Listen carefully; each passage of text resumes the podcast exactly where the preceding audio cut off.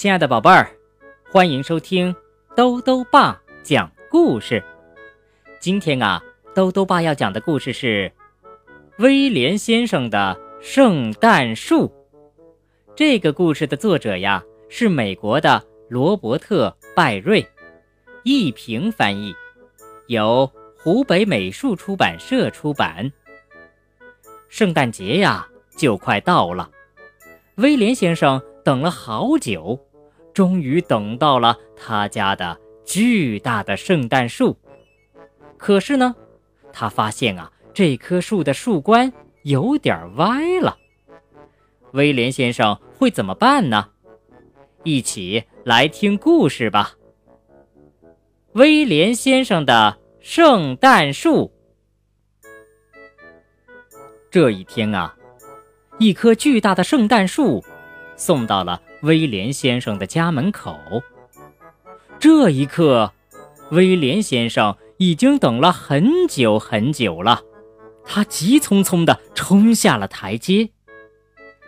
哦，好壮观啊！真是太漂亮了！威廉先生欢呼起来。它可是。今年最棒的圣诞树了，放在哪儿呢？哦，就放在这里吧。不过，圣诞树放好了，威廉先生却发起愁来，因为高高的圣诞树碰到房顶后，树梢像弓一样的弯向了一边。哦，我的天哪！他喘着气说：“得赶快想个办法才好呢。”管家白斯特听到了喊声，二话没说，就用斧子咔嚓一下砍掉了圣诞树的树梢，真是有点可惜呀。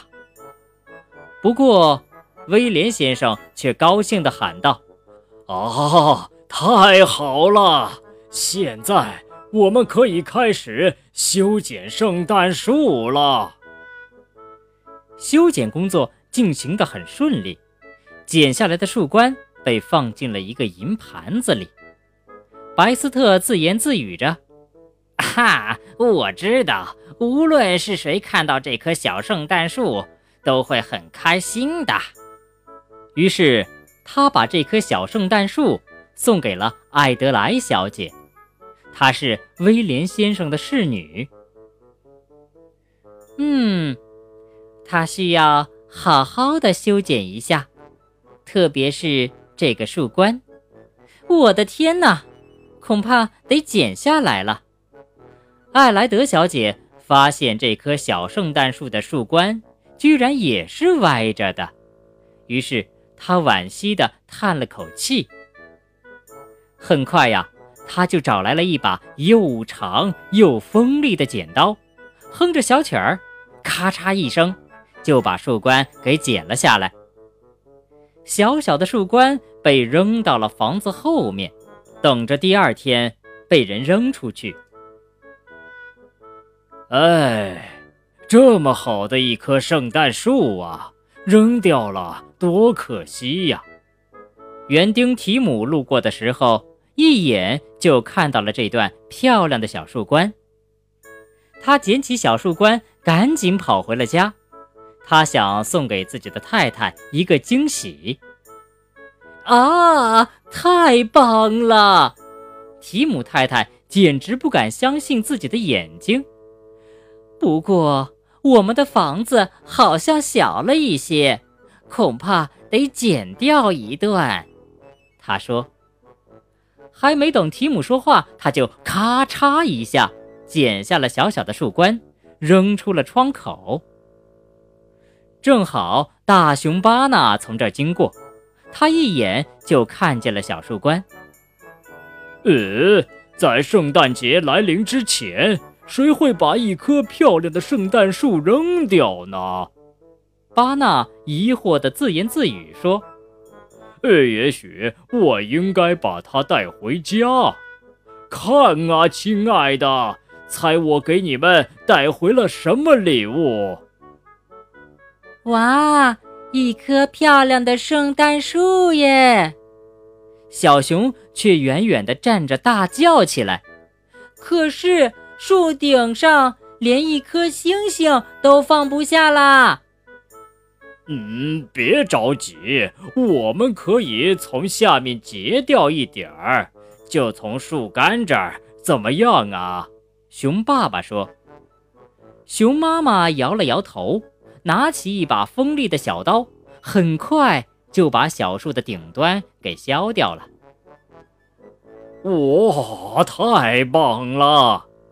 巴纳跳着说：“亲爱的，这个魔术真好玩啊！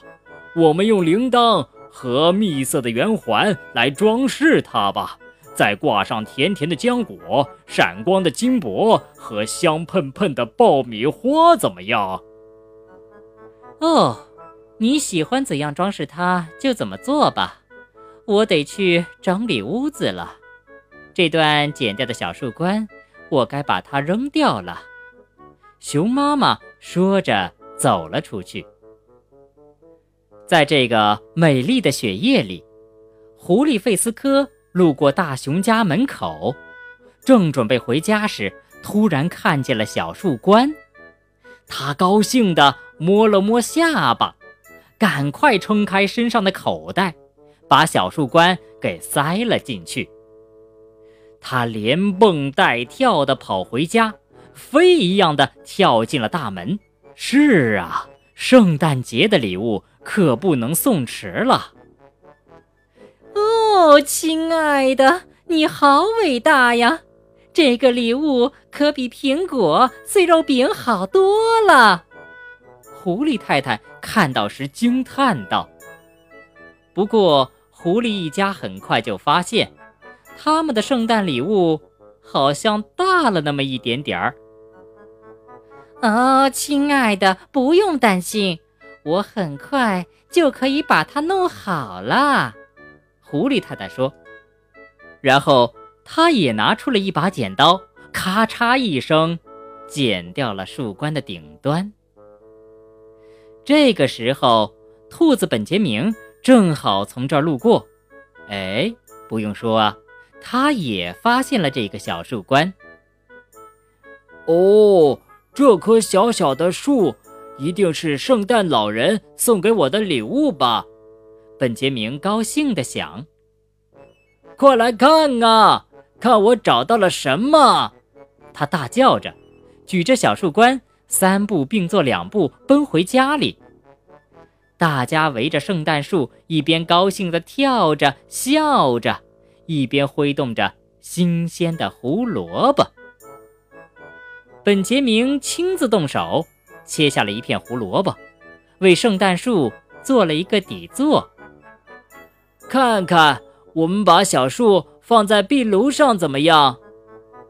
可是，孩子们立刻叫了起来：“看啊，圣诞树有点歪耶！”嘿，它太高了！兔妈妈一边说着，一边像处理夏天的胡萝卜一样，咔嚓切下了一段，然后把它扔出了洞外。咦，小树冠！老鼠米斯特恰巧看到了圣诞树的小树冠，他拖着小树冠在风雪中走过冰冻的小河，一步一步地爬上台阶，一连摔下去两次，最后啊，他终于回到了温暖的家。这棵树的大小。正合适啊！老鼠太太开心地说：“老鼠一家可快乐了。他们在小树的顶部安上了一颗乳酪做的星星。哈哈，拥有一棵和威廉先生一模一样的圣诞树，是不是很棒呢？”好了，宝贝儿，今天的故事讲完了。宝贝儿有没有见过圣诞树呢？圣诞树啊，是西方国家庆祝圣诞节所用的装饰。树上呢一般会装点有蜡烛、电灯、礼物和彩带等等。现在呀，随着圣诞节在中国流行起来，我们也能够轻松的买到圣诞树了。下次过圣诞节的时候，宝贝儿可以试着自己装饰一棵圣诞树哦。好啦我们明天再见。